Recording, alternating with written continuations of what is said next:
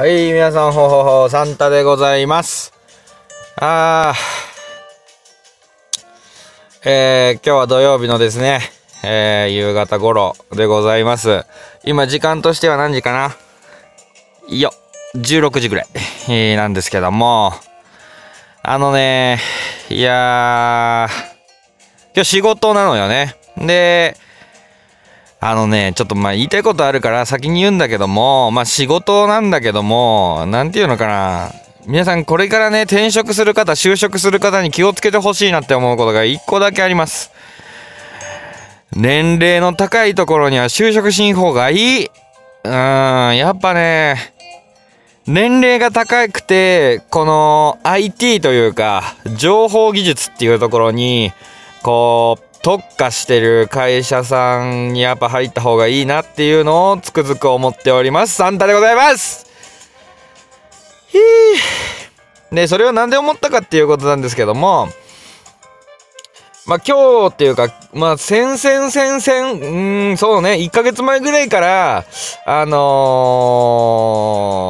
ー会社の、えー携帯を持ってる、車用の携帯を持ってる人たちの、まあ、その、携帯をですね、えー新しい携帯に機種変更していくというようなことが必要でして、それを全部すべてですね、今僕の方でやってるわけでございます。すべてでございます。15台ぐらいあるんですけど、それすべて僕の方でやってるんですね。で、まあそこで問題なのは、まあ、なんていうんですかね、できない。もうできない。もう、iCloud に接続して iCloud に、えーデータ入れてバックアップしてで Wi-Fi 拾って Wi-Fi 入れてみたいな。あ、Wi-Fi 入れてじゃねえ。Wi-Fi からデータ拾ってきてみたいな感じにやって、もうね、手間。で、しまいには Wi-Fi がですね、もう接続されていてですね、もう IP アドレス、Wi-Fi が接続されても、うち IP、IP アドレスを入力しないとダメなようになってるんですよ。IP アドレスを入力しないとダメな状態って、もうピンチですよ。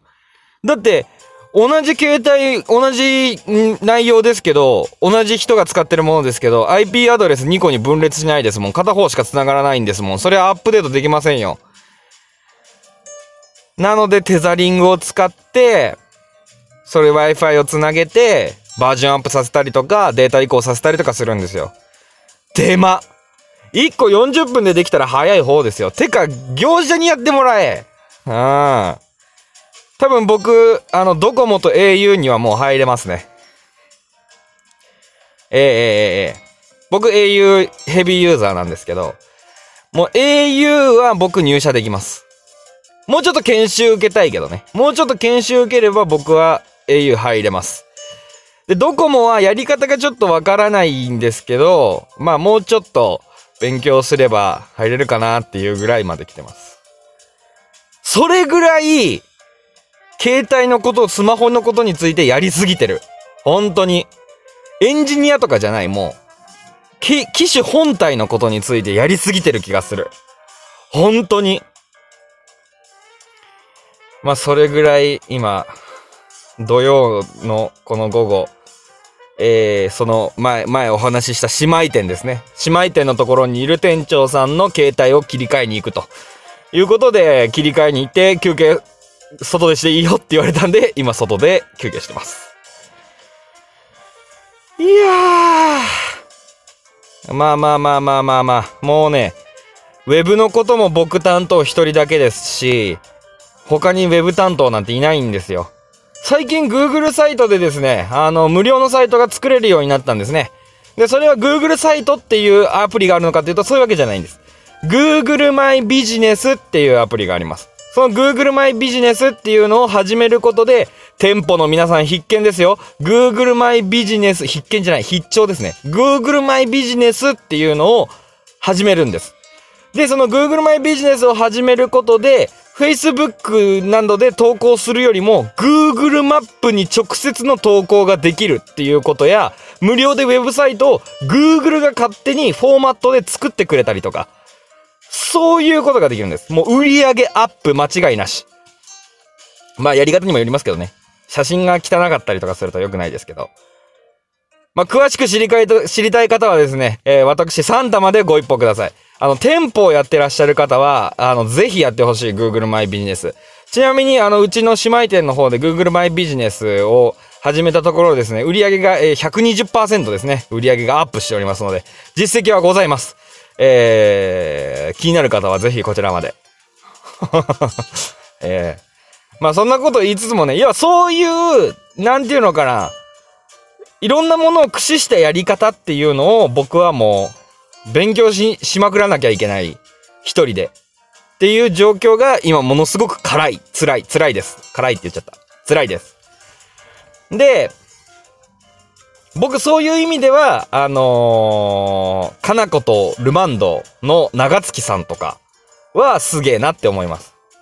あの人らすごいんですよ。あのー、インスタグラムやってんのかな？ちょっと見てないですけど、あの、ツイッターはやってるわ、ラジオトークはやってるわ、あれ毎年、毎年じゃないか、毎月何回か、あの一眼レフとかの講座はやってるわ、イベントとかもやってるし、で、本人らも撮影とかうまいじゃないですか。一人で撮影できるんですよね。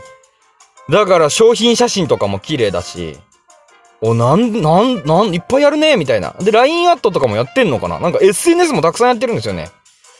やっぱ雑貨屋さんやってる人で、そういう SNS に精通してるっていうのはすごくいいことなんじゃないかなって僕はすごく思います。で、それをみんなでやってるからいいんですよ。みんなやってんのかな？わかんないけど、まあみんなでやってるからいいんですよ。うちはそれを一人に任せてるっていうのが、まあか、まあちょっと変なとこやなっては思ってますね。ぜひですね、周りで、あ、もうそれわかんないからやってって言わずにですね、ちょっと自分でやってみてください。そうすると幸せな人がたくさん増えるので。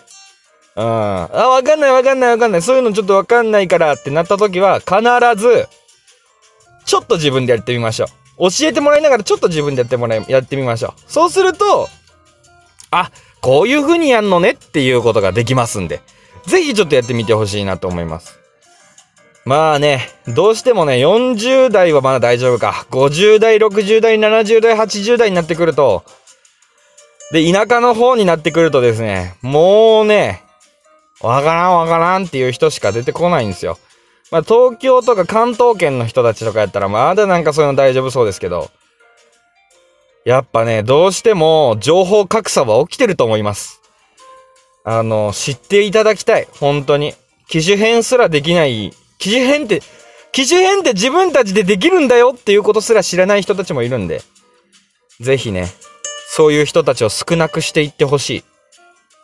まあ無理でしょうけどね。うん。もういらんことばっかや。